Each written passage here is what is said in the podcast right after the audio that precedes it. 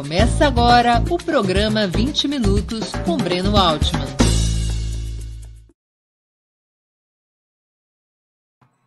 Bom dia. Hoje é 15 de novembro de 2021. Terei a honra de entrevistar o jornalista Bruno Paes Manso, um dos fundadores do site Ponte Jornalismo, publicação independente dedicada aos direitos humanos. Além de, do Ponte Jornalismo, Bruno Paes Manso é pesquisador do Núcleo de Estudos da Violência da USP e também doutor em Ciência Política pela Universidade de São Paulo, além de graduado em Economia pela Faculdade de Economia e Administração da mesma universidade.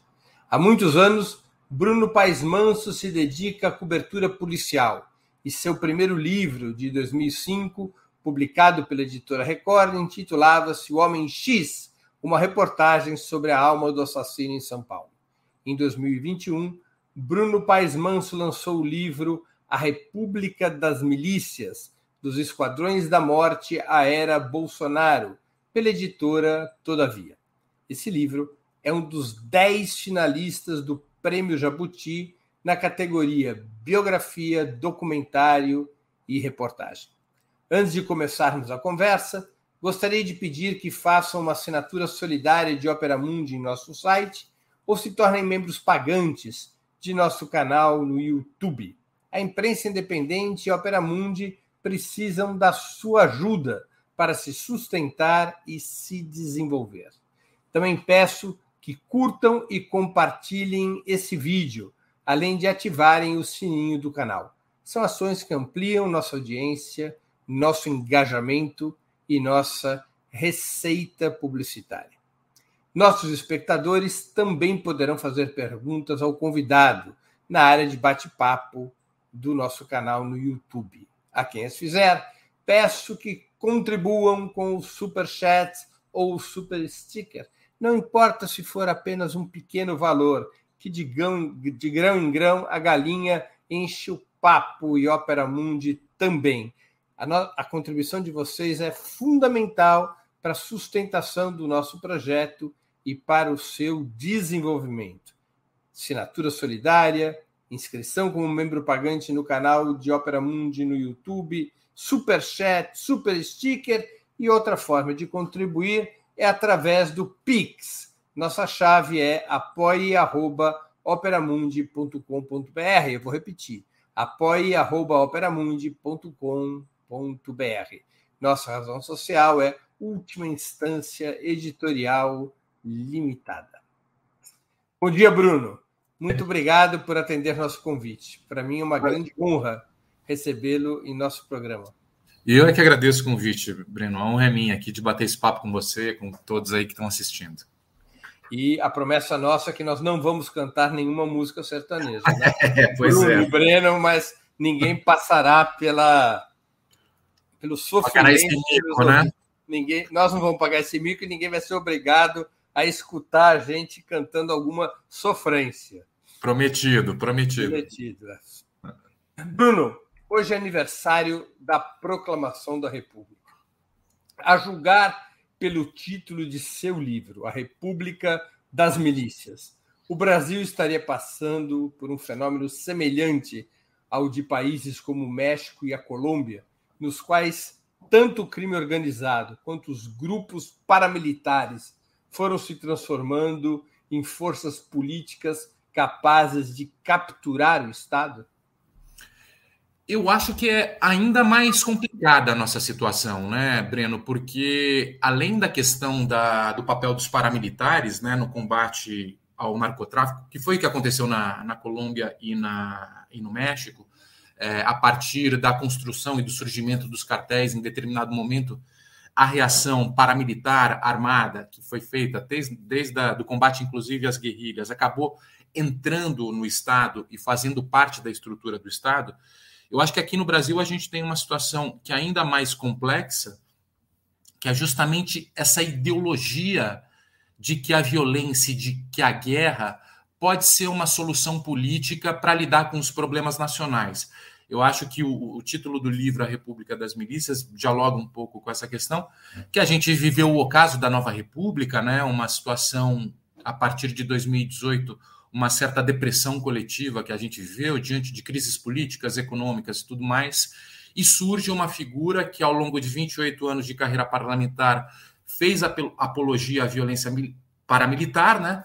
Sempre esteve, no ocaso, uma pessoa pouco, pouco influente na política nacional, um baixo clero é, patético, que todo mundo dava risada, não levava muito a sério, e a partir de 2018 ele convence 60 milhões de pessoas né, que ele tinha uma solução a partir desse discurso da ordem pela violência, construindo certos inimigos é, e bodes expiatórios, esquerda, corrupção, é, globalismo, o gaysismo, que vai acabar com a família, e a partir desse discurso da guerra, ele seduziu 60 milhões de pessoas.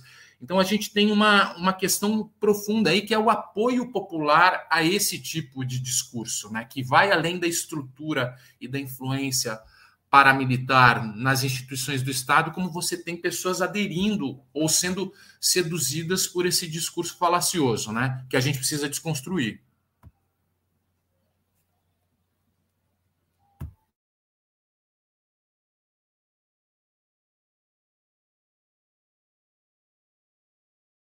Aqui não seria um processo de infiltração do paramilitarismo nas instituições, mas de legitimação pelo voto. Exato, exato. Os militares, os paramilitares e os militares voltaram a mandar no país pelo voto, né? E você claro. tem justamente é, esse processo a partir do, do final da nova república dos militares voltando com um projeto de poder e continuam, né? Inclusive agora com Sérgio Moro, eles buscam continuar exercendo essa influência política e esse projeto de poder militar é, com uma outra candidatura. Então já tem dois candidatos representando esse projeto militar de poder, né? Bruno, o que, que é exatamente uma milícia? Como que esse termo, que muitas vezes foi usado por movimentos armados de esquerda, passou a representar um grupo tão autoritário de direita na política e tão corrupto em suas práticas cotidianas? É, é, interessante. Esse termo ele surge em 2005, mais ou menos ao acaso, né? Porque, enfim, em decorrência de espaço de título no jornal, né? Você sabe muito bem que às vezes a gente precisa encaixar o, os toques da palavra no espaço que a gente tem. Cortar pelos lados e cortar pelo pé, para caber. Pois, pois é, pois é. A e você que é tinha... uma geração mais antiga, usa esse É, o espaço aí, era limitado, mais... né? O espaço era limitado, não tinha como. E o pessoal do Globo, a Vera Araújo, eles tinham feito uma matéria sobre a expansão desses grupos na região de Jacarepaguá. Era a primeira vez que isso seria contado um pouco em, em mais detalhes por uma, por uma reportagem e ela usou no título o termo milícia, né? Em vez de paramilitar, que seria muito mais longo. E acabou pegando, né?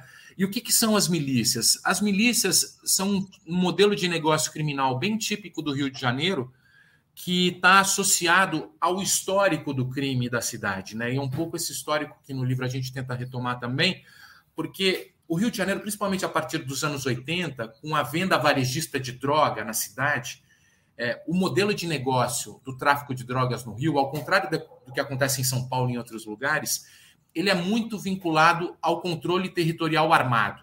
Para você vender droga no varejo, até pela mistura de territórios, pobreza, riqueza e tudo mais, o controle territorial armado sempre foi muito importante para a venda varejista de drogas. Ao contrário de São Paulo, por exemplo, está na periferia, muitas vezes a compra de drogas era feita por telefone, por pessoas indo em bar. Fora do território, inclusive. Fora do território. O território não era. Fora que a periferia de São Paulo tem uma história de lideranças territoriais, sindicatos, é, igreja, comunidades eclesiais de base, que era difícil um grupo criminal dominar um território diante dessa concorrência política que existia. Né? No Rio de Janeiro teve um outro processo, além de você ter essa importância do domínio territorial armado para vender a droga no varejo, que foi estabelecendo ao longo das décadas uma situação insuportável, insustentável, a partir do momento que existiam facções disputando esses territórios no meio da cidade, né? Com armas, armamentos muito pesados. Isso criou um certo trauma é, para urbano, né? pessoas testemunhando esses confrontos por território e por mercado, e ao mesmo tempo uma ligação da polícia histórica também, desde os anos 60 e 70, muito forte com a contravenção e montando esquemas que se beneficiavam dessa guerra do tráfico de drogas. Então, desde venda de fuzis, espólios de guerra, que eles chamavam, é, a partir do momento que eles faziam operações, eles pegavam fuzis e drogas e vendiam para grupos rivais, arregos para não fazer operações nos territórios. Então, você criou um certo ambiente é, de, de equilíbrio que permitia que essas guerras continuassem até o ano 2000, mas a coisa foi ficando insustentável. E a partir do modelo de duas milícias da Zona Oeste, Campo Grande, Santa Cruz e Rio das Pedras, eles perceberam que, em vez de cobrar arrego do traficante ou pegar espólio de guerra, eles podiam também dominar os territórios e vender esse controle territorial como uma vacina contra a expansão do tráfico de drogas. Eles foram se territorializando. Eles foram se territorializando, controlando os territórios e falando o seguinte: olha, a gente vai evitar que, as, que o tráfico de drogas se expanda aqui para a região da Zona Oeste. E foi vendendo esse modelo e esse discurso, e que foi sendo comprado, inclusive, pelas autoridades do Estado na época, começo dos anos 2000, como um grupo de autodefesa comunitária, como se dessa forma eles estivessem se protegendo da expansão do tráfico de drogas. Isso colou durante um tempo, eles elegeram deputados, elegeram vereadores, até o momento da CPI das milícias, que foi presidida pelo Marcelo Freixo, que, que em 2008 que carimbou o grupo como uma facção criminosa mas até então eles vinham crescendo. E a partir do momento que eles controlaram o território, eles passaram a diversificar os negócios e as receitas criminais que eles extraíam dos territórios. Então, além de cobrança de taxa de proteção de comércio e de moradores, passaram a grilar terras em áreas protegidas ambientalmente para construir condomínios, passaram a construir prédios verticais de oito, nove andares, passaram a vender cigarros piratas, gás, internet, luz. E com o passar do tempo, 2014, 2015, eles passam inclusive a se associar com o terceiro comando puro, com o tráfico de drogas, para organizar a venda de drogas nesses territórios. Ou seja, a partir do momento que você controla, controla o território, quanto mais receitas criminosas, criminais você extrair desse lugar, melhor. E o modelo foi se, se, é, é, se, se tornando um modelo único. Agora, o tráfico de drogas também, percebendo que o domínio territorial possibilita ele ter outros negócios, passaram a cobrar taxa de proteção, passaram a vender gás e as milícias passaram a vender drogas. Então, virou um, quase, praticamente cada vez mais um modelo de negócio único que parte do controle territorial armado para extrair uma série de receitas criminais desse território. Bruno, qual é o nexo? Porque no subtítulo você faz uma. No subtítulo do livro, você faz uma referência explícita a isso. Qual é o nexo entre os antigos esquadrões da morte e as milícias dos tempos de hoje? O nexo é, é importante porque. Eu até vou pedir, perdão, eu vou até pedir para a produção subir novamente a capa do livro, porque para as pessoas poderem visualizar o título, anotar, comprar o livro, A República das Milícias, dos Esquadrões da Morte a Era Bolsonaro, da editora Todavia. Bora lá, Bruno. Então, qual o nexo entre os esquadrões, os esquadrões da morte e as milícias dos tempos de hoje? É um, um, acúmulo de capital político e econômico que vai se, vai se acumulando e vai se inovando com o passar do tempo. Né? Quando as cidades começam a crescer muito rapidamente, nos anos 50 e 60, é, com as favelas, os morros, as periferias sendo formadas de forma improvisada, a polícia passa a lidar com um medo muito grande entre a população. Né? E nos anos 60, 50, começa a haver uma solução é, de extermínio, que são os esquadrões da morte, dizendo o seguinte: uma solução de limpeza. Já que é, esses grupos nos ameaçam, vamos usar a violência para ensinar para esses grupos que a lei existe. Foram formados tanto pelo extermínio como pelo uso da violência, os primeiros esquadrões da morte no final dos anos 50, que já vinham de uma antiga relação das, das forças do executivo no Rio de Janeiro é, com do Exército, inclusive das Forças Armadas, com a contravenção, como eu tinha mencionado. Então, você, eh, no, no podcast que eu fiz sobre o livro República das Milícias, tem um jornalista do Última Hora, o Luar Lindo, que continua nativo, mas trabalhava desde os anos 50, cujo pai era um bicheiro. E o pai teve a agenda presa, em certo momento, na década de 50, com o nome das pessoas que ele tinha que pagar. E fazia parte da lista de pagamentos o Gregório, o Gregório Fortunato, que era o, o, o segurança do Getúlio Vargas na época. Depois, quando vem o, Getúlio, o, o Juscelino Kubitschek assume a presidência, o Amaury Cruel, é um, um, general do Exército, assume a Secretaria de Segurança da Capital Federal e ele monta o primeiro grupo de Esquadrão da Morte. E é, é esse é o primeiro Esquadrão da Morte que passa a atuar a partir de 1958, matando suspeitos de serem criminosos. E no ano seguinte, o filho do Amaury Cruel é alvo de uma CPI na Assembleia Legislativa para identificar as relações do filho dele com o jogo do bicho, com a contravenção, com a prostituição e uma série de negócios ilegais. Isso, o filho do fundador, o general das Forças Armadas, que fundou o Esquadrão da Morte. Porque qual era a relação? Isso aqui é um aspecto importante, porque eu me surpreendi com essa informação. O Amaury Cruel é responsável pela formação do primeiro Esquadrão da Morte. Exato. E depois vai ser fundamental para o golpe de 64. Claro, né? e é, existe a história de que o Jango o tinha como um general leal a ele, e o Amaury Cru até a véspera apoiava o Jango e recebeu diretamente dos empresários de São Paulo um milhão de dólares para mudar de posição. Quer dizer, o que o general Amaury Cru gostava mesmo era de dinheiro. Pois é, pois é. Você então, vê é, que... Os nossos generais republicanos são, né? Esse, são, esse são apetite, né? Eles gostam, eles são igual cavalos e vacas, eles gostam de capim verdes, muitos verdes. Você vê o papel que está tendo a, uma das, uma das hipóteses para eles entrarem no governo e assumirem o poder era a reforma da Previdência, né? Era o salário das Forças Armadas. Eles são muito ligados. Isso é, isso é explícito. É eles gostam de capim verde. Não é à toa que é um dos melhores salários hoje da, do funcionalismo público. Mas, além disso, você tinha essa relação do militar, porque a, e, a militar... Só para você emendar, ele cria esse primeiro Esquadrão da Morte no Rio ou em São no Paulo? Rio de Janeiro. No Rio de Janeiro.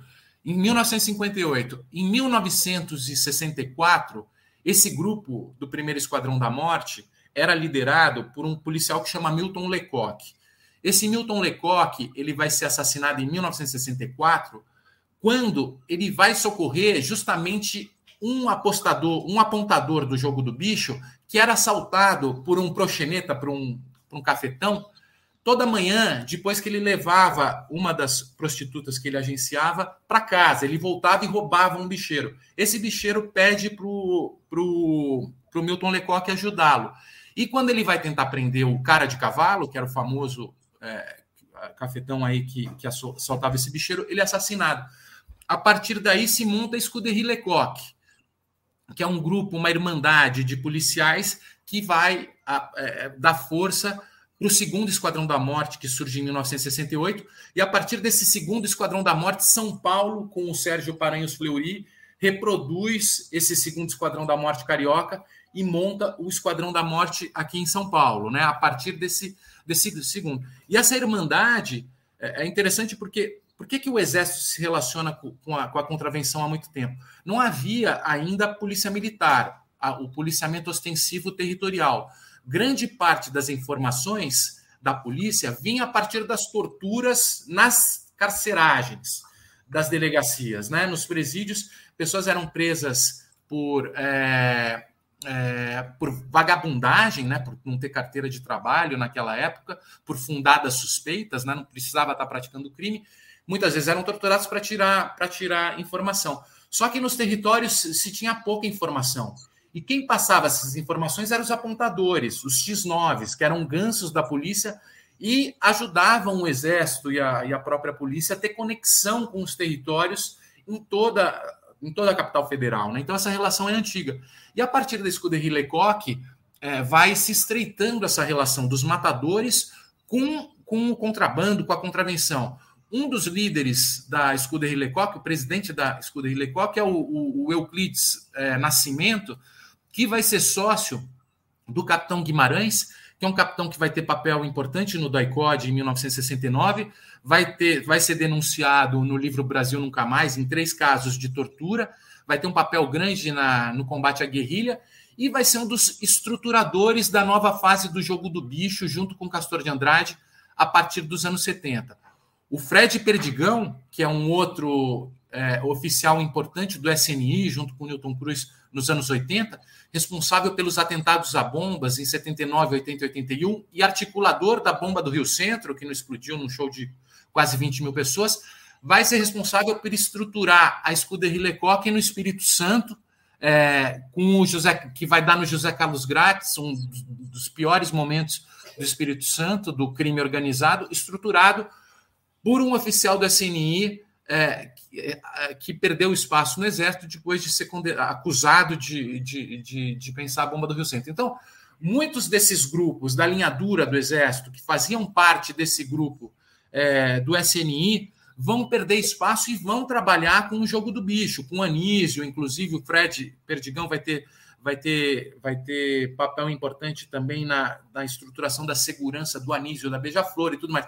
Então você tem uma, uma história que a própria contravenção depois vai dar abrigo para esses, é, para esses militares que perdem espaço. Isso vai se desdobrando é, na, no, no, ao longo do tempo. Né? Então, esses grupos de extermínio com influência militar, influência política, influência na polícia, vai, vai, vai continuar agindo na Baixada Fluminense, surge o Mão Branca e a imprensa sempre dando um certo sensacionalismo para essas histórias.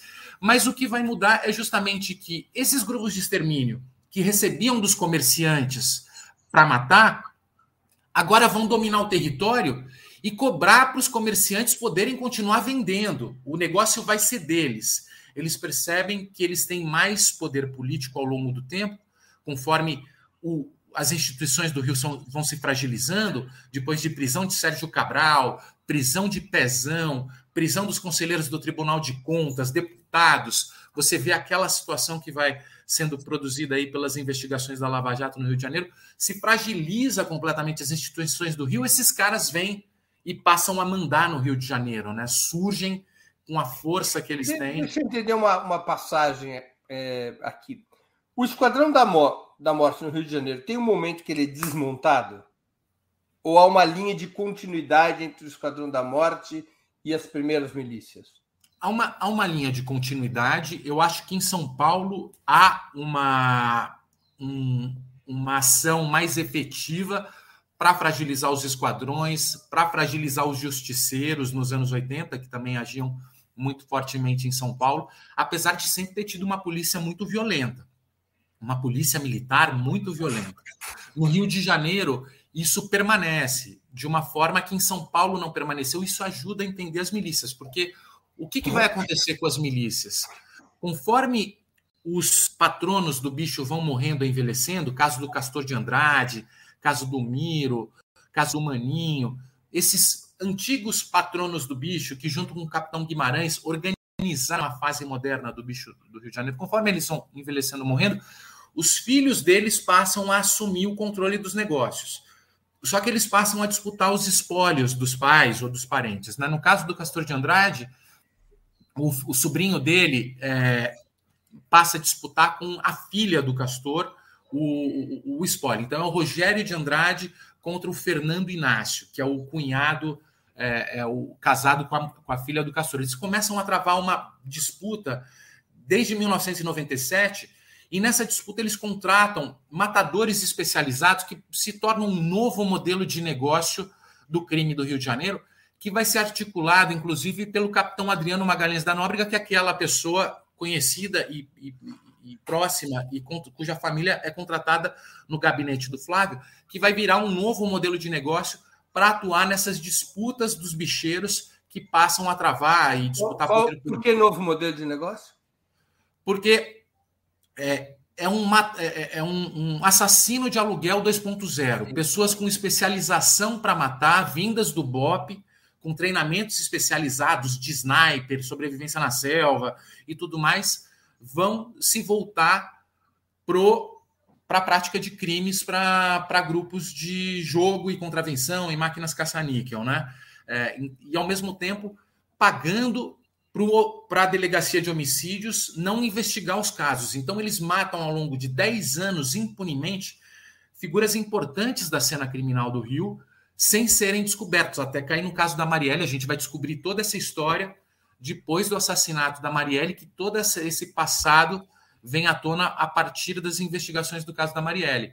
Então, é, você tem é, justamente essa, essa ligação, né? E aí, essa, esse grupo de matadores que tinha ligação é, com os bicheiros, que antigamente tinha ligação com o Exército, com o SNI, eles vão dar nas milícias, porque esses grupos vão ter ligações é, com esses grupos territoriais da Zona Oeste e a própria conexão com a corrupção policial é a mesma que vai permitir que os grupos de milicianos inventem esse novo modelo de negócio que tem ligação com, com bicheiro, tem claro. ligação com. Então, é, é toda uma história de 30 anos que vai se reinventando com peças muito próximas, né? É, que vão apenas inventando novas formas de mandar e de exercer o poder e de ganhar dinheiro, né? Tem cadeia de comando na milícia? Como é que funciona essa cadeia de comando? Olha, é, é, muito, muito mais horizontal. A horizontalidade é fundamental. Não é como a máfia italo-americana. Não, não é como a máfia. É mais parecida com esses modelos de negócios modernos do crime, como o PCC, o primeiro comando da capital. Você tem, você, apesar de ser bem diferente, o PCC é organizado a partir de dentro das prisões. No caso da milícia, não, é principalmente do lado de fora. Só que o que, que acontece? Por exemplo, o ECO, né? a, a milícia do ECO do bonde do Eco, o bonde do Eco afirma que recentemente o Eco foi morto e agora está tendo uma disputa entre o irmão do Eco e o Tandara, que é um rival do Eco. Agora eles estão, inclusive, produzindo cenas violentas na cidade em, em relação a essa disputa. O que, que o Eco fez? O, primeiro, o irmão dele, que era o Carlinhos Três Pontes, que era uma pessoa que veio do tráfico de drogas, entrou nas milícias, era um cria, né, que o pessoal chama, nascido no bairro em Três Pontes, lá na região de Santa Cruz, e passou a fazer essa articulação com os milicianos e com o tráfico de drogas. Então ele foi um pouco essa ponte, esse elo de ligação entre esses grupos. Mas eles começaram a vender proteção para outros grupos milicianos na Baixada Fluminense e no interior do Rio. Então o que, que eles falavam? Olha, montem suas milícias aí, a gente tem nossas conexões políticas, nossas armas, nossos fuzis vocês nos pagam uma parte e a gente te protege. Então, eles passam a fazer parte do grupo pagando uma espécie de proteção. E isso são espécies de franquias que vão se espalhando. Claro, é, tem uma autonomia de cada franquia. Exatamente. Cada território tem uma autonomia muito maior. É, e você paga em decorrência da proteção que você tem, das conexões políticas que existem, mas é uma aliança, é uma espécie de irmandade que vai se formando. Então, não existe um comando central dessas redes milicianas? Não, os territórios são, têm muita autonomia para definir os seus rumos, mas é fundamental você ter uma aliança que torna esses grupos mais fortes, né? Mas eles têm autonomia de decisão nos territórios. As próprias lideranças, Nova Iguaçu, Baixada Fluminense, cada cidade tem sua própria liderança, suas próprias conexões com seus vereadores, eh, seus prefeitos, seus empresários locais, seus interesses de negócios, e, então, os grupos têm autonomia para estar tá decidindo lá no, no calor dos acontecimentos com os negócios próprios, né? Mas quando precisam de ajuda, eles pedem socorro para o grupo, né? Então, é, é, é, uma autonomia, mas sempre com respeito da irmandade, né? aos interesses da irmandade. Mais um modelo de loja maçônica. Exatamente. Mais de loja maçônica. É, é por aí. O, o próprio Gabriel Feltran que é um sociólogo e, e escreve sobre o PCC, escreveu o livro junto. Eu, eu e a Camila a gente escreveu A Guerra. Quando a gente publicou A Guerra pela Todavia, o Gabriel publicou pela Companhia das Letras um livro que chama Irmãos. E o paralelo que ele faz é justamente com a maçonaria. E ajuda bastante a entender essa horizontalidade e esse modelo de negócio. Essa forma de organização horizontal é o que diferencia, diferenciam as milícias do PCC e do Comando Vermelho, por exemplo?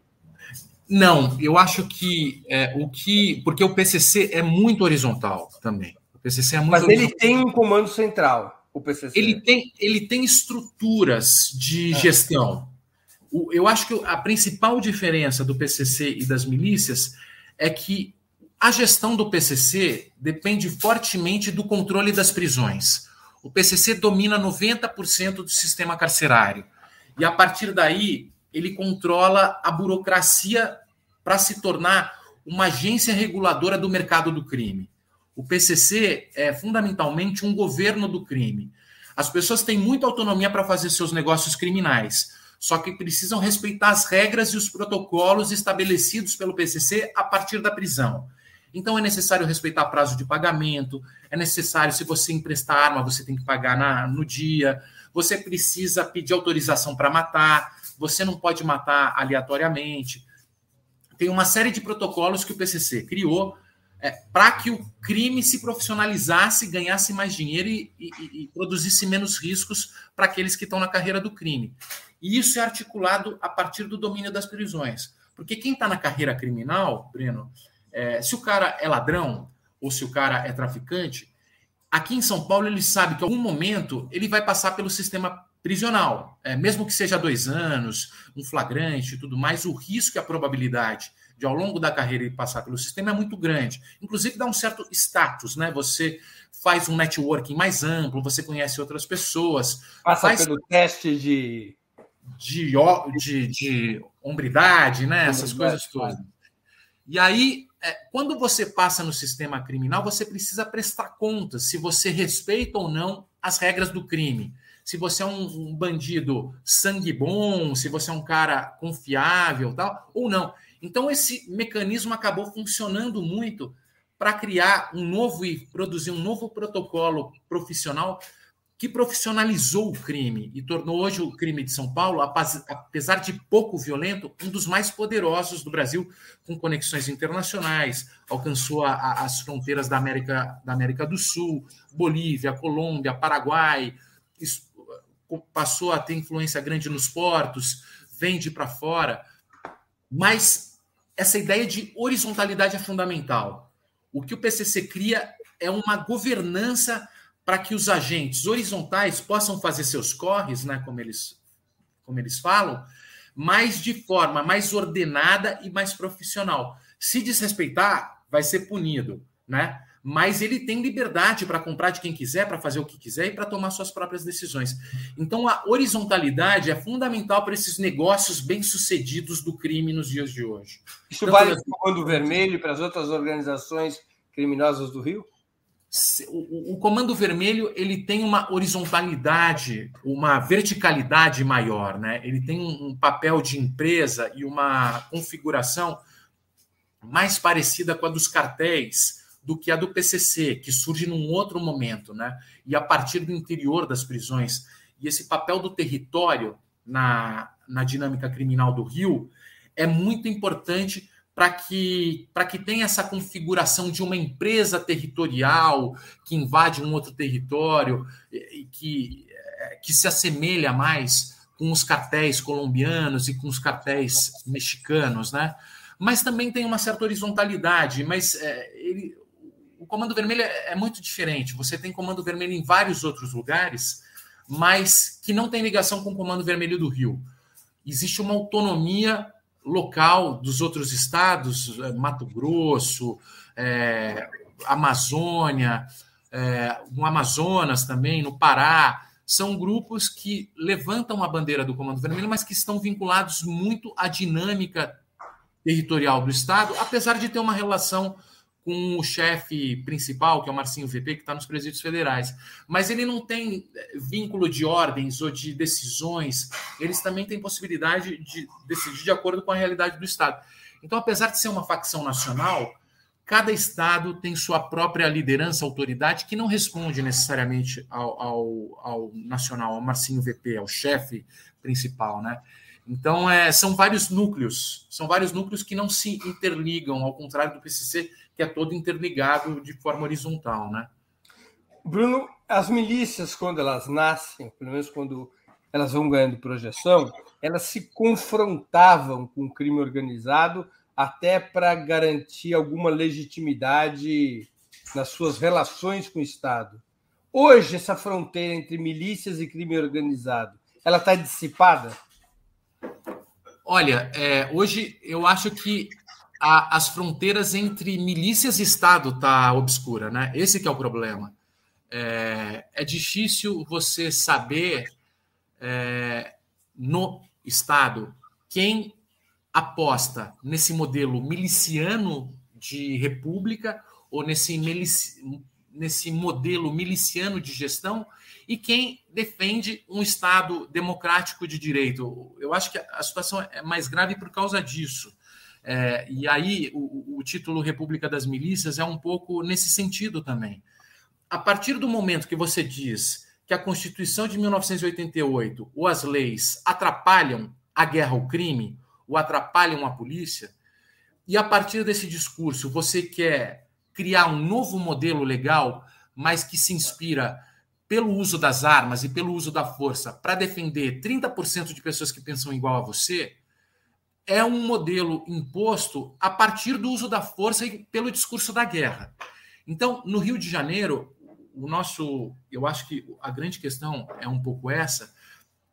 Existe uma elite econômica e política ganhando dinheiro com o medo, com a guerra, há 30 anos. Policiais, militares, vendedores de armas, é, políticos populistas, ganham muito com o medo da população e com o discurso que o tráfico pode dominar a qualquer, momento. Isso fez com que eles fizessem seus próprios esquemas e passassem a, em torno de 30%, você tem uma elite da guerra que ganha dinheiro com o medo muito forte. E eles passaram a fazer uma série de negócios é, com outras pessoas, ligados a terrenos, a imóveis, é, a, a, uma série de coisas, né? Ou esquemas de, de empresas públicas, empresas públicas e tudo mais. Então virou uma elite que ganha dinheiro e extrai, como gafanhotos extraem dinheiro do Estado a partir dessa, desse discurso do, do medo. E eles podem ser, ser reeleitos agora em 2022 é, e continuar com esse esquema. Você vê, o Witzel é, é uma pessoa irrelevante, insignificante, é, ficou menos de um ano, foi empichado. Entrou o Cláudio Castro, que é uma pessoa ainda menos relevante, nunca fez parte da política. Né? E quanto mais frágil o, o, o governador ou a instituição, mais forte e melhor para esses grupos se empoderarem e re, é, republic, é, reproduzirem seus esquemas milionários. Né? Então é ótimo que a pessoa seja inexpressiva. Né? Você veja, o Cláudio Castro, Breno, é, recentemente, o secretário de administração penitenciária dele foi para um presídio federal e foi conversar com o Marcinho VP, que é o chefe do Comando Vermelho. E esse secretário de administração penitenciária fala para o Marcinho VP gravado. Eu, isso foi pouco divulgado, apesar de ter saído na, na imprensa, mas para entender o grau da situação. O secretário de administração penitenciária fala o seguinte: Volta para o Rio de Janeiro, porque você precisa controlar o crime, o comando vermelho lá. Você manda mais que o secretário de Segurança Pública. Ele diz isso para o chefe do Comando Vermelho, o secretário de Administração Penitenciária. Ou seja, nem ele mais acredita na institucionalidade do Rio e pede ajuda para um criminoso para colocar ordem na situação, né? Então, agora tá nesse grau de situação. É Estado ou é milícia? O que, que é isso? né? Ou que modelo você prega? É um modelo da guerra. O próprio Bolsonaro é isso, né? É uma pessoa que desconstrói a instituição, desconstrói os, os a, órgãos fiscalizadores, é contra a Constituição, faz um discurso da guerra em benefício daqueles que são os amigos dele, que vão ganhar dinheiro junto com ele. Pode ser garimpeiro, madeireiro. Ah, os interesses coletivos não interessam, destrua a floresta, porque o que importa é o dinheiro dos nossos, dos nossos comparsas. Então é um discurso miliciano. É Estado ou é um modelo miliciano que a gente está vendo ser proposto aí, né? Agora, do outro lado, as milícias passaram a ter acordos, a, a ter sociedade com o crime organizado para o tráfico de droga? Sim, eles, é, a partir do momento que eles controlam o território, né, é, principalmente no varejo, né, eles passam a vender drogas porque é uma receita importante desse território é, de venda desse território. Agora, é, como é, a partir de que momento eles vão entrar no atacado da droga? Eles vão ter influência nas fronteiras, eles vão passar, pass, pass, passar a fazer parte do grosso do capital do crime organizado, que é feito a partir das fronteiras, né? Essa é uma questão. Eu acho que ainda está em processo de acontecer, porque por enquanto fica muito vinculado ao território e ao varejo ainda. Mas a, a, partir de que momento eles vão perceber que o grosso do dinheiro está nas fronteiras e vão entrar no grosso do dinheiro do tráfico de drogas? Por, por enquanto, que me parece ainda não, não aconteceu. Mas é questão de tempo, né? Está em processo de. Bruno, como é que a ascensão das milícias se relaciona? Você já se referiu a isso, eu estou te perguntando para a gente aprofundar um pouco. Como é que a ascensão das milícias explica, se conecta com a ascensão de Jair Bolsonaro? Em que nível é possível estabelecer essa relação?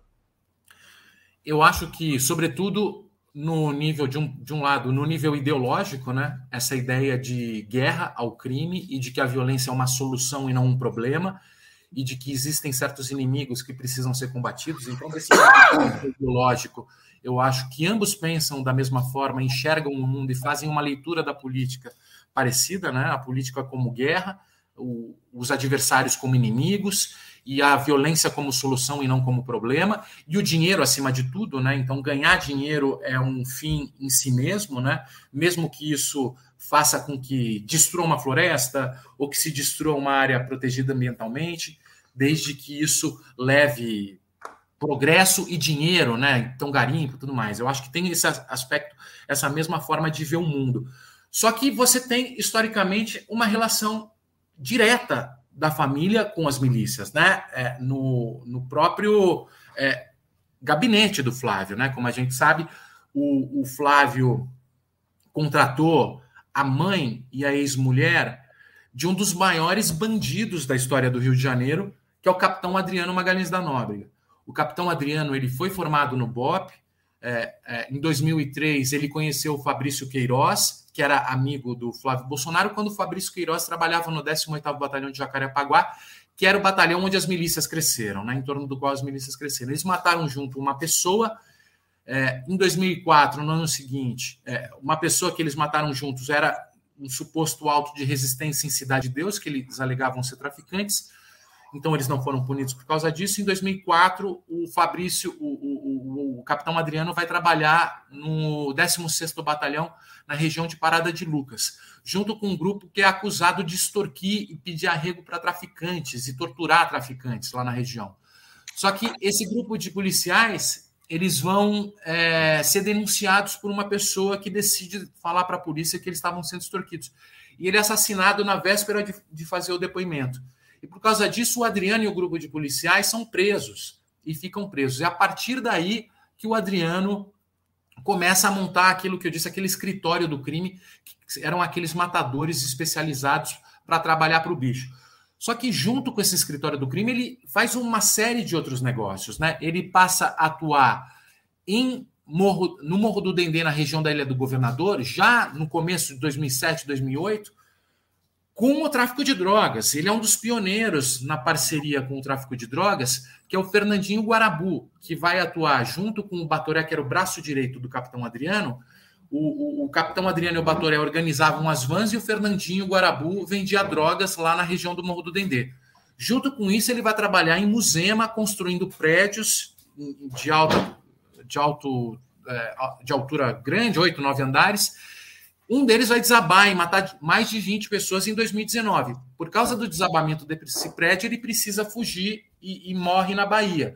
Mas é por causa de uma operação do Ministério Público em decorrência dessa relação dele com, com, com, com as milícias produzindo prédios é, que desabam.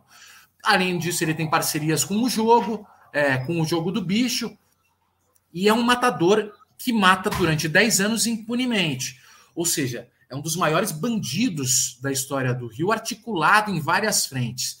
E apesar disso, em 2006, a ex-mulher dele é contratada. Em 2016, quando a própria polícia tinha medo do Adriano, eu falei com um policial que se ele, ele me disse que se ele encontrasse o Adriano, ele ia sacar a arma porque o Adriano ia matá-lo. Isso em 2016, a, a família, o Flávio Bolsonaro, contrata a, a, a mãe do Adriano para trabalhar no, no gabinete dele para fazer as rachadinhas, ou seja, era sabido pela própria polícia o grau de envolvimento. Estamos falando de uma conexão estreita, não de uma direta, direta e provada e tudo isso documentado. É, todo mundo sabe dessas coisas. É uma coisa muito bem sabida. É, e, e, isso não escandaliza as pessoas, né? E, e eu acho que é, é, curioso que eu muitas muitas vezes as pessoas me perguntam é, qual foi a receptividade do livro na direita.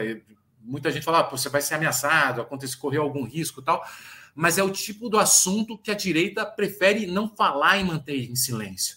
Isso não é uma polêmica que eles querem levantar, porque o batom na cueca, né, é uma frase meio, meio machista, mas que muito usada no jornalismo nos anos nos anos 10 anos atrás, né, que é a prova clara, eh, configurada lá da relação Está evidente? Então é melhor, isso é melhor não polemizar, porque a ficha é tão suja e é tudo tão escancarado que isso é bom manter em silêncio, porque a gente perde nessa discussão, né? Então é o tema que não entra em pauta nunca, né?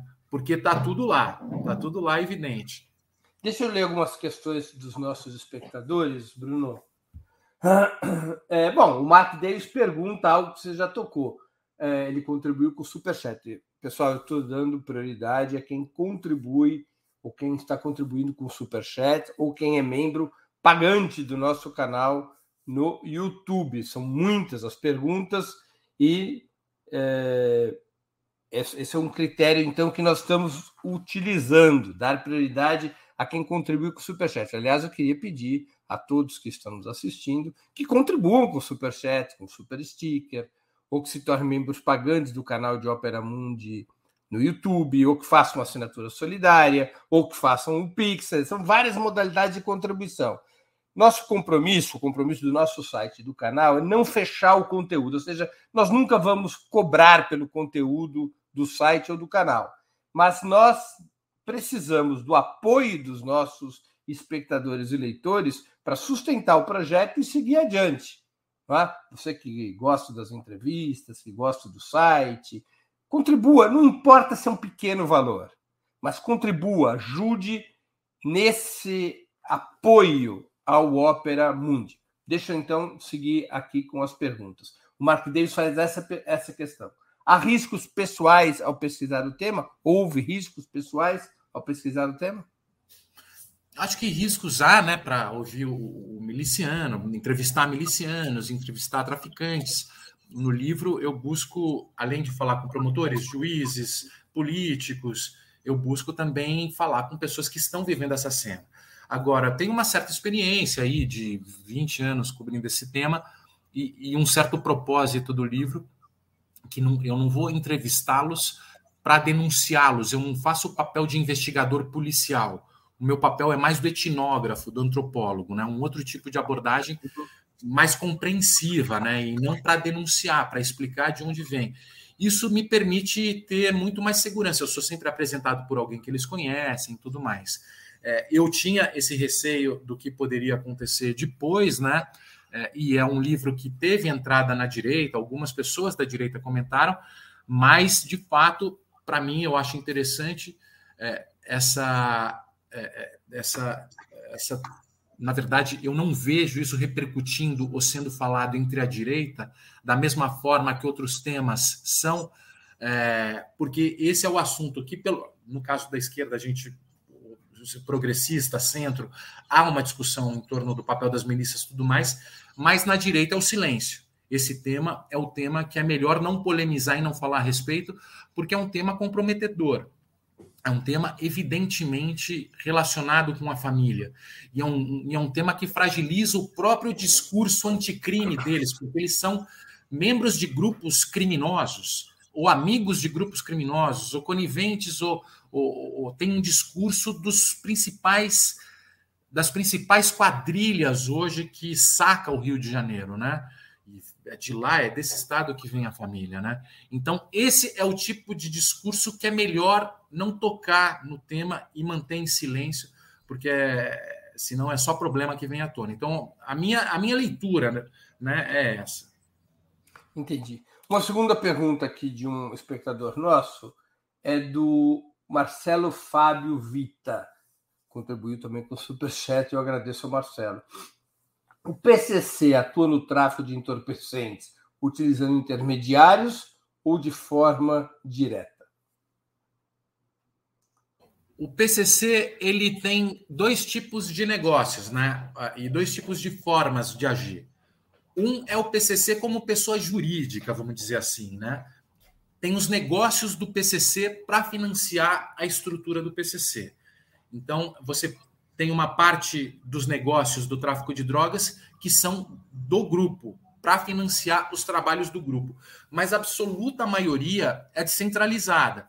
É, é, você pode ter negócios de tráfico feito por irmãos que pagam mensalidade ou por pessoas que não pagam mensalidade, mas que respeitam as regras do crime paulista. E é muito descentralizado nesse sentido. Então, uma pessoa que nunca pagou mensalidade para o PCC, mas quando está na cadeia, ele é respeitado porque respeita as regras do crime, é um cara que tem conhecimento com irmãos e sempre sempre, sempre respeitou as regras do crime. Então, a absoluta maioria dos negócios de, de drogas é, em São Paulo não, não necessariamente precisa ser feito por integrantes do PCC ou por pessoas ligadas ao PCC.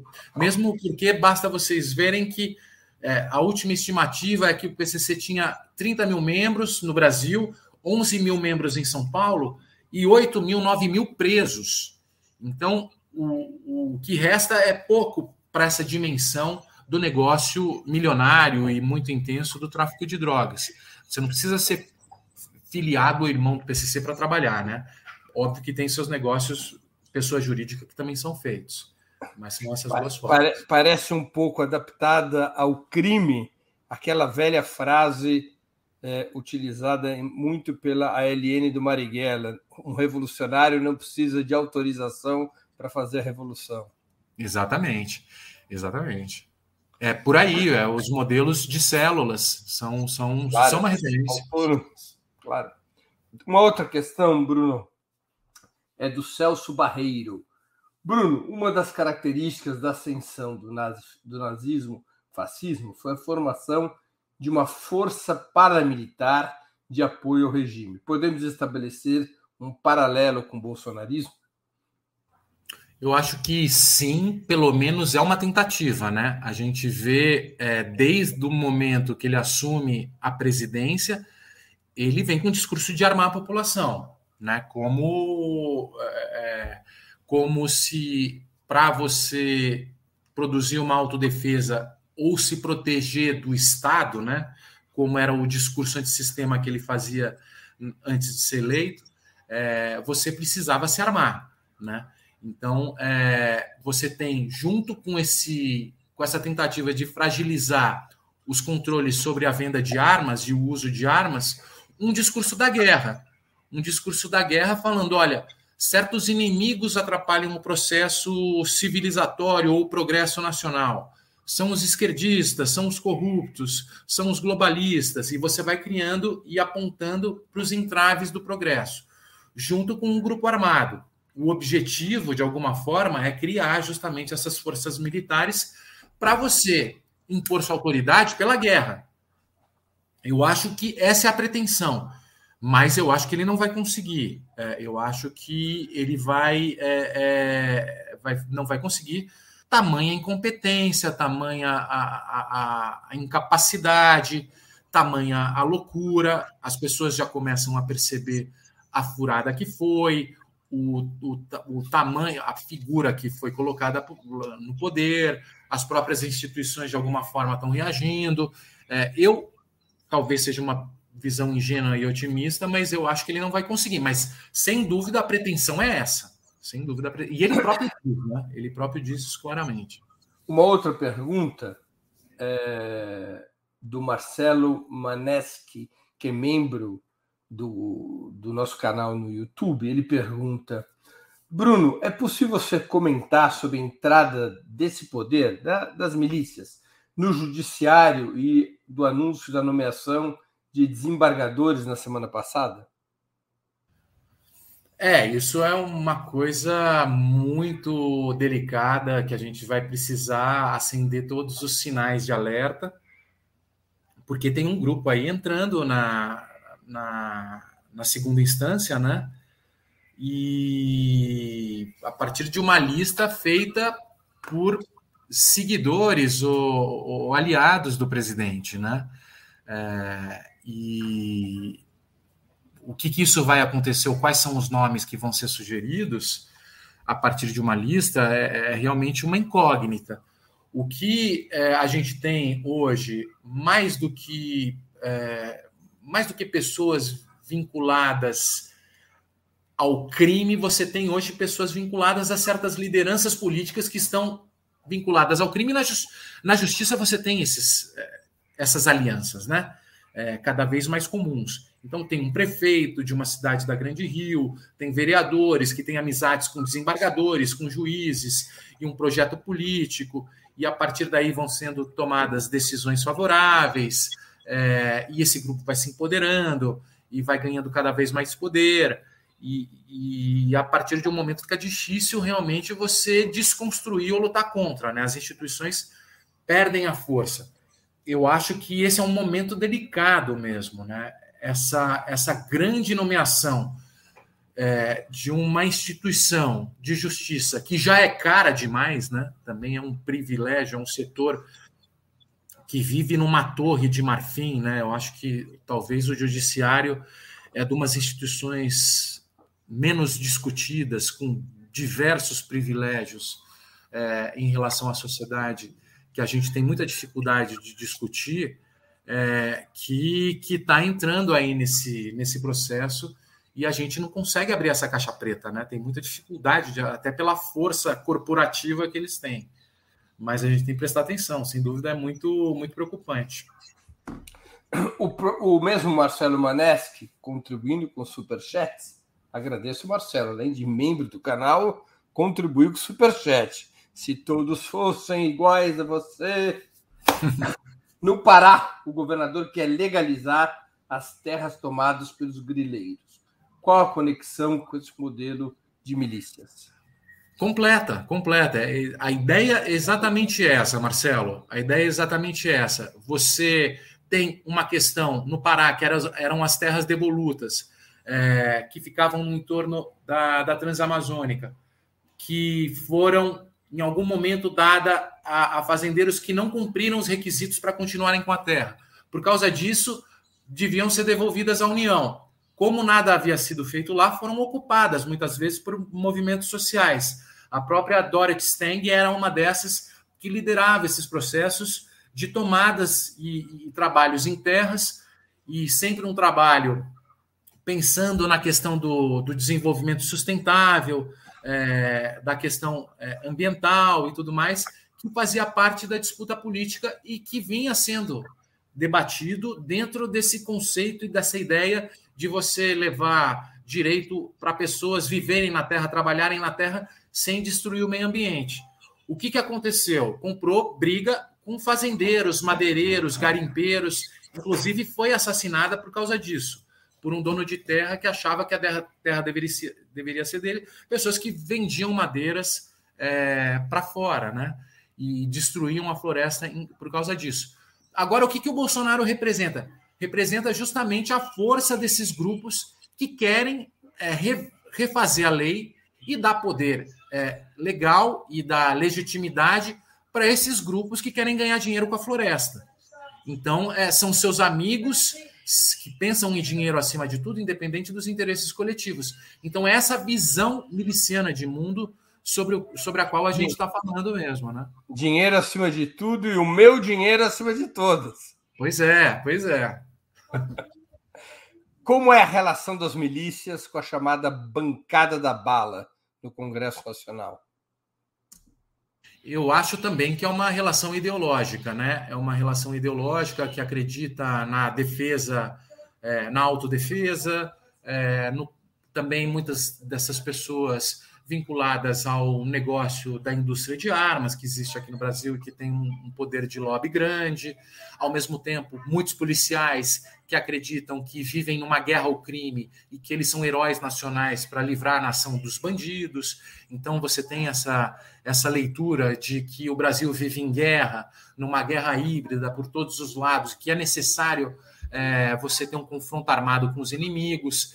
Então você tem justamente aquilo que eu mencionei também sobre o Rio de Janeiro, uma elite que se formou com o medo, é, no discurso do medo, na construção de certos inimigos, e a partir daí ganhou poder político e econômico cada vez maior.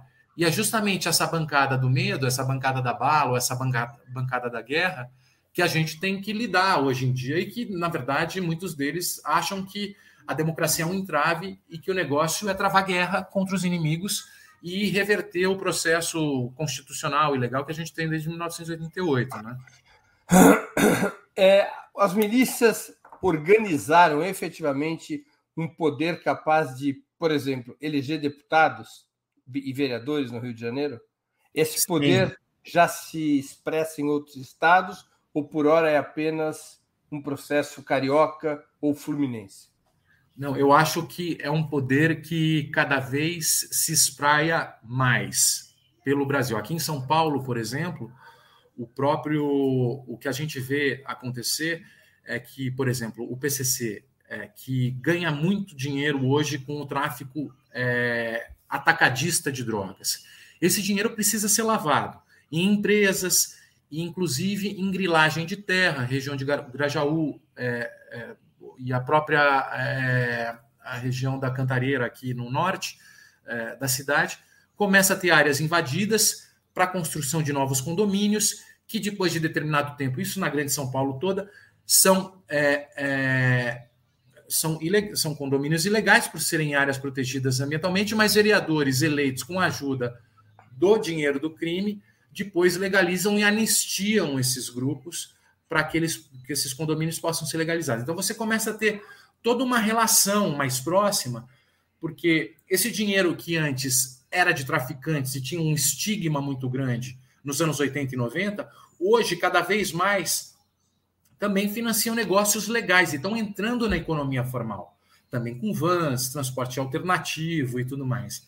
É, e eles estão tendo e elegendo cada vez mais pessoas, porque hoje o dinheiro de financiamento é público, né?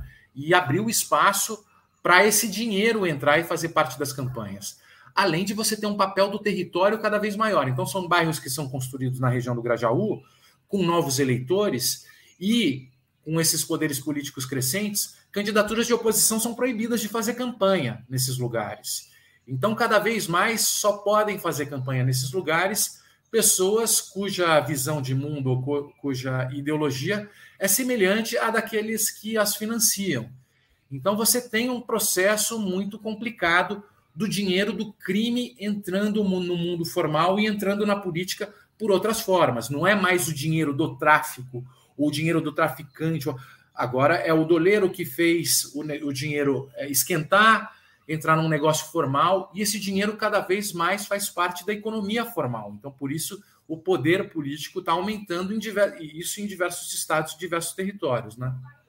No Rio de Janeiro, essa expressão eleitoral das milícias já é muito perceptível. Muito, muito. No Rio, realmente, você ter uma ideia, Breno, a gente fez um levantamento lá no Neve, junto com a Universidade Federal Fluminense, junto com o Fogo Cruzado, com o Pista News, e com o Disque Denúncia, tentando mapear, a partir de dados de 2019, o, a posição dos grupos no mapa da cidade, por exemplo. E mais de 50% do território hoje, no, na cidade do Rio de Janeiro, é controlado por milícias. 20 e tantos por facções. E 20, mais ou menos, estão em disputas. Ou seja, existem mais de 700 comunidades controladas por tiranias armadas no Rio de Janeiro. E essas esses controles territoriais, eles não permitem candidaturas de oposição. Eles só permitem a, o lançamento de pessoas ligadas aos seus interesses. Então, isso permite uma capacidade de manejamento eleitoral muito forte. Então, apesar de você ter um, um governador fraco e frágil é, como o Cláudio Castro, o risco de ele ser reeleito por todos os compromissos que eles têm com esses grupos, é real, diante da capacidade de influenciar eleitoralmente as eleições. Por conta é, do controle territorial das milícias. Desses grupos e da capacidade que eles têm de influenciar, mesmo de forma populista, não é só pela força. Porque daí eles são. são, são é, eles controlam centros sociais, oferecem cestas básicas, eles manipulam os, a, as vagas em hospitais, as vagas em escola, e vão tendo uma capacidade de comprar votos de forma clientelista. Então você tem uma coisa que se espraia de uma forma mais orgânica, não é só pela ameaça de violência. É possível, Bruno, afirmar hoje que foi a milícia que mandou matar Marielle? Sim, é, é, principalmente pela, pela quantidade de provas existentes envolvendo o autor do disparos, que é o Rony Lessa, e o Elcio, e o Elcio Queiroz, que é o responsável pelo que estava dirigindo o carro. O Rony Lessa era um dos matadores do Rogério de Andrade, que era o bicheiro sobrinho do Castor de Andrade, já tinha trabalhado como segurança. E muito ligado a um miliciano, que é o miliciano que é o Girão, que era da região de Gardênia, da Gardênia Azul, da Gardênia na região de, de Rio das Pedras. Essa, pelo menos por enquanto, é a suspeita principal. O mandante ainda não se sabe quem é, mas o principal suspeito é esse miliciano chamado Cristiano Girão, que em algum momento foi acusado de matar, junto com Rony Lessa, uma, duas, um, duas pessoas. E por causa da ligação dos dois nesse assassinato, estão fazendo a ligação do Cristiano Girão com a Marielle. Só que eu acho que dúvidas ainda permanecem, né? Porque a gente sabe que um miliciano é, ou um traficante, quando existem episódios de grande destaque no Rio de Janeiro, como Copa do Mundo, Olimpíadas ou intervenção federal, como estava acontecendo no Rio, é o momento de recuar. Porque, como eles estão no crime, eles são mais vulneráveis. Quando todos os holofotes estão voltados para o Rio de Janeiro, eles recuam, esperam esses holofotes apagarem para depois fazer o que eles têm que fazer. Se eles quisessem se vingar na Marielle por causa da CPI das milícias acontecida 10 anos atrás, a mentalidade pragmática do crime esperaria que esses grupos, que a intervenção militar acabasse, para eles se vingarem depois, quando não estava toda a imprensa e todos os militares olhando no Rio, olhando para o Rio de Janeiro. Mas eles matam depois de um mês de iniciada a intervenção federal. Então, a minha pergunta, por exemplo, como alguém que tem acompanhado esse caso, é: havia algum recado político nisso? Havia algum interesse político para matar uma vereadora durante as intervenções? Me parece que sim. Porque se fosse simplesmente um interesse criminoso, de vingança ou qualquer coisa que fosse, eles esperariam. É um mau momento. É, seria um péssimo momento. Como eles nunca fazem nada nas Olimpíadas, na Copa do Mundo, na Eco 90, desde sempre o crime evita esses momentos para praticar um ato. Seria algum tipo de ação política? A gente pensa. Já houve muitas coisas como essa. A gente teve 100 bombas que foram é, colocadas entre 79 e 81 para causar uma comoção e evitar a abertura é, é, democrática que acontecia em 82. Será que esse tipo de assassinato também tentava, de alguma forma, passar um recado ou criar algum tipo de comoção? Uma pretensão de, de repente, é, desacreditar aquele grupo que estava assumindo, ligado ao Temer ou não? São dúvidas que permanecem. E, como não foi desvendado, essas dúvidas são muito complicadas, né? De alguma maneira, as investigações para se chegar no autor, no mandante do crime, elas estão bloqueadas? Elas já enfrentaram muitos problemas, principalmente no começo, é, nas, nos primeiros meses de investigação, até pelo histórico que existia da relação da, da, da, da Polícia do Rio com aqueles matadores 2.0 que eu falei, é, isso fez com que no começo a investigação fosse acobertada. Então, por exemplo, quando a Marielle foi morta, os disparos feitos com aquelas armas em um carro andando, poucas pessoas no Rio sabiam fazer. E essas pessoas estavam ligadas a esse grupo especializado de matadores que vinham matando há 10 anos. Mesmo assim, a investigação foi por um outro lado, dizendo que era impossível praticamente esclarecer. A partir do momento que eles tentam incriminar um falso autor, que era o Orlando Curicica, que foi incriminado por policiais depois de seis meses mais ou menos de, de, de investigação, esse Orlando Curicica começa a botar a boca no trombone e fala: estão ah, querendo me incriminar e quem matou foram esses caras. Tem essa história, tem o escritório do crime, tem o Rony Lessa, tem o Adriano. E aí ele começa a contar. E a partir desse momento entra o GAECO e as promotoras, a Simone Sibilio, por exemplo, que é uma que eu tenho muito contato, muito sérias, passam a investigar o caso de uma outra maneira e o caso começa a andar. a partir dessa entrada, por exemplo, é feita o pedido da operação Intocáveis, que vai levar o pedido de prisão do Adriano Magalhães da Nóbrega, por exemplo. Então aí a coisa começa a desdobrar. A gente sabe do escritório do crime, a gente sabe que eles vinham matando há 10 anos, tudo isso vem à tona. Mas, como a própria Simone diz, a dificuldade é a seguinte: eles estão investigando pessoas que estão dentro da polícia e que sabem como é feita uma investigação. Então, sabe trabalhar com contra-informação e sabe ludibriar os investigadores. Então, também é muito difícil por causa disso, né?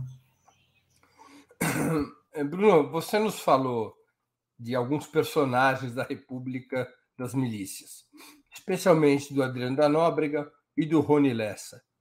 Qual é o papel do Fabrício Queiroz na República das Milícias?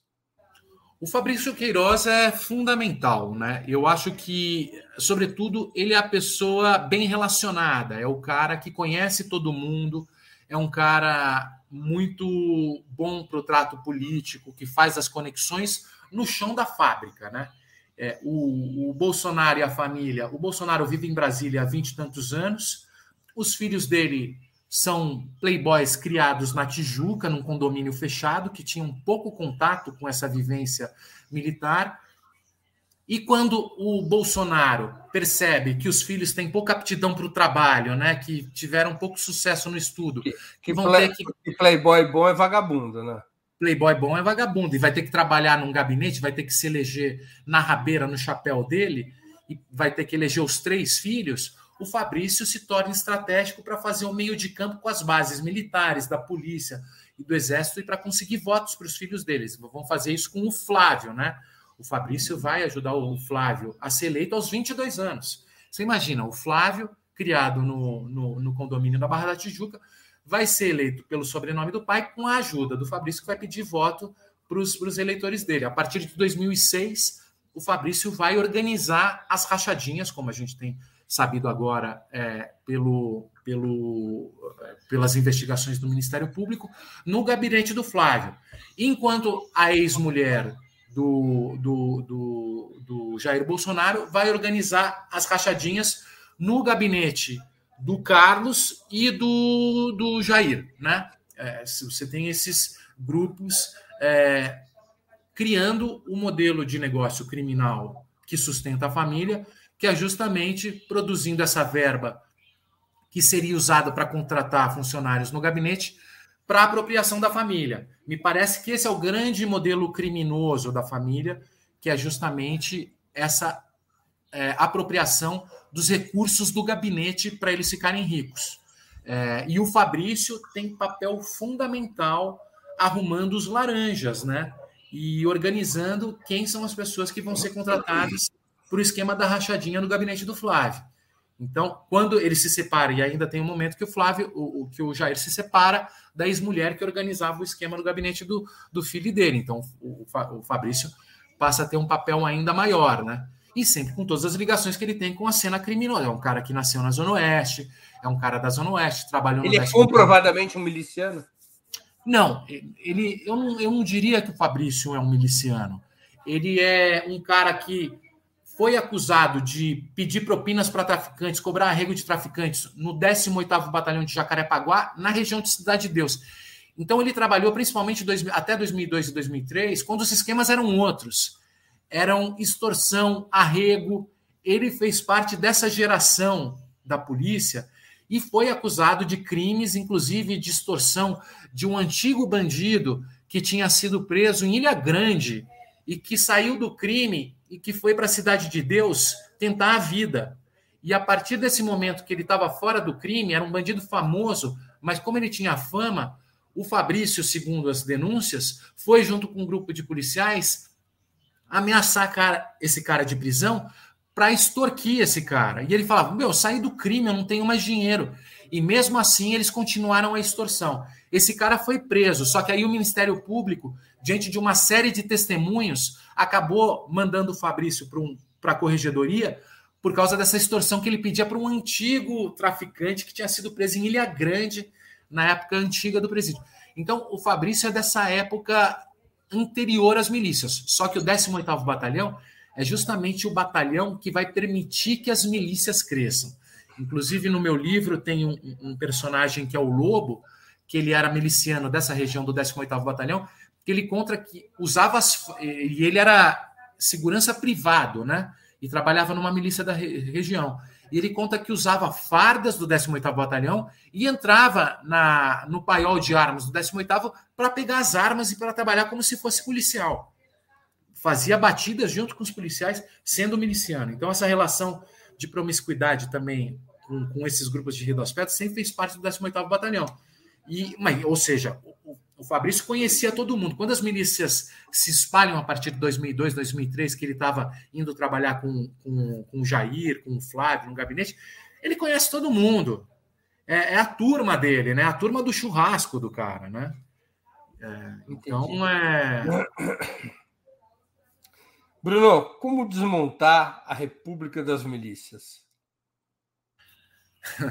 Olha, eu acho que primeiro passo é a eleição de 2022. Né? Eu acho que é isso. Rio de Janeiro vai ser estratégico. É, o Freixo vem aí é, no PSB tentando uma política de alianças com, com partidos de centro. É, e eu acho que é, é, uma, é um movimento importante, porque ele sozinho não vai fazer nada, é um grupo muito forte, é um grupo muito perigoso e é importante que ele esteja respaldado é, por pessoas compromissadas, porque ele tem a força de mudança. Porque realmente o Rio de Janeiro é uma situação muito delicada e é necessário você chegar com um grupo forte que esteja disposto a cortar na própria carne. Ele né? vai ter que fazer uma reforma da polícia pesada. Vai ter que fazer uma reforma da polícia, vai ter que fazer uns movimentos que precisa ter um respaldo político, um compromisso político com um grupo compromissado com o Estado de Direito do Rio de Janeiro. Você vê o Rio de Janeiro hoje, Breno, assim, é uma situação que, por exemplo, no podcast, citando mais uma vez o podcast, é, eu falando sobre a Supervia, que é o trem que cruza a, região metropolitana, Baixada Fluminense do Rio de Janeiro, histórica, desde o século XIX, hoje os, os responsáveis pela gestão da Supervia me disseram que nove estações estão fora do controle deles. São, são administradas por traficantes e milicianos que cobram eles próprios as passagens. E eles não têm para quem pedir socorro, porque o Estado não faz nada, não tem o que fazer. Ou seja, é, e, e os investidores da Supervia estão sem saber o que fazer também, porque eles saem do, do investimento a partir do momento que tem roubos de, de, de cabo de cobre, roubos de trilhos, é, chegou a um determinado momento de uma barraquinha de maconha ser instalada dentro da estação para vender com luz neon. E eles não tinham o que fazer. Então, assim, o grau de degradação das instituições é desse tamanho. Você tem o, o, o arco metropolitano que é construído de, nas Olimpíadas com uma promessa de desenvolvimento. Pouco tempo depois, ele é como se um, uma nuvem de gafanhotos parar, passasse por lá que começa, começa a roubar lâmpada, começam a roubar fio de a coisa desestrutura, assim, é uma coisa é nesse grau que o Rio de Janeiro está, né? É, é de, então é necessário você ter novamente políticos compromissados com o Estado de Direito, porque hoje quem manda é o crime mesmo, né? Então é, é necessário você ter um grupo político forte. Eu acho que esse é o primeiro passo. A partir daí a gente pensa no que fazer. Da mesma forma, no, no nível federal é necessário você ter um grupo forte para combater e um grupo consolidado e amplo para combater esse projeto miliciano. Eu acho que sem, sem pensar em 2022 é, não adianta. É, eu acho que a eleição 2022 vai ser importante. Bruno, a gente está chegando no final da entrevista. Eu queria te fazer duas perguntas. Desculpa pela asma é, duas perguntas que eu sempre faço aos convidados quando a gente vai encerrando a conversa. A primeira é qual livro você gostaria de sugerir aos nossos espectadores e espectadoras? A segunda, qual filme ou série é, poderia indicar a quem nos acompanha? Eu, eu citei dois aí, né? Para Laila. É, um deles é, parece, a Laila me disse, foi até a, uma pessoa que já foi, passou aí, que eu tô, na verdade, eu estou acabando de ler esse livro, por isso eu citei, que é o, o Menos Mar, Marx, Mais Missing, né? Mais Missing. Camila Rocha. A Camila Rocha, né? Que conta um pouco sobre a ascensão é, dessa nova direita e, e, fez uma etnografia super interessante. E eu acho que é um momento da gente entender o que se pensa, né? Se entender por que, que 60 milhões de pessoas votaram nessa figura e ela conta e traz esse histórico. Eu tenho recebido aqui uns livros, até botei do meu lado, é, sobre, sobre os militares e sobre esse período que eu acho que são interessantes também.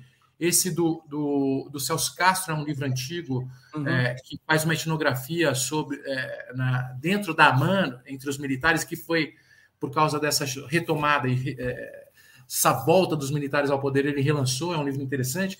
Tem esse livro do Lucas Ferraz, que é Injustiçados, sobre a punição feita é, dentro da, da esquerda mesmo a delatores, a supostos delatores, também é uma reportagem grande que ele fez.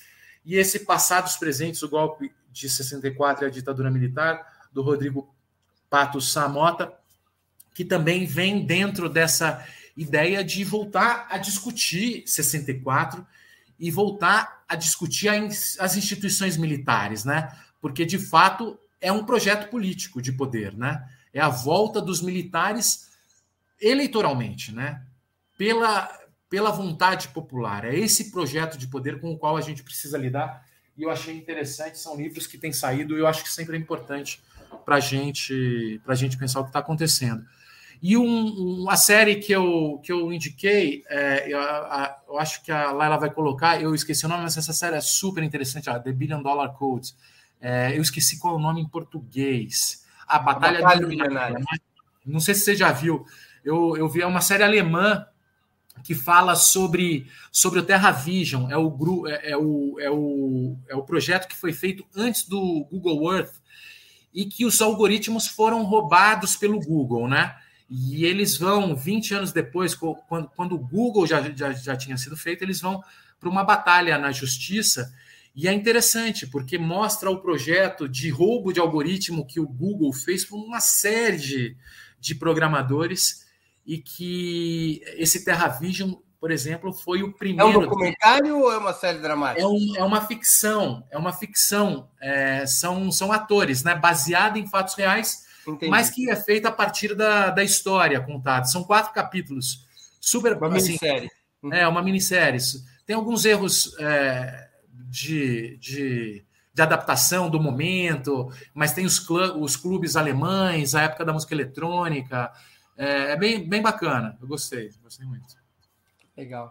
Bruno, eu queria te agradecer muito pelo teu tempo e por essa conversa é, extremamente proveitosa e informativa que eu tenho certeza que todo mundo apreciou muito.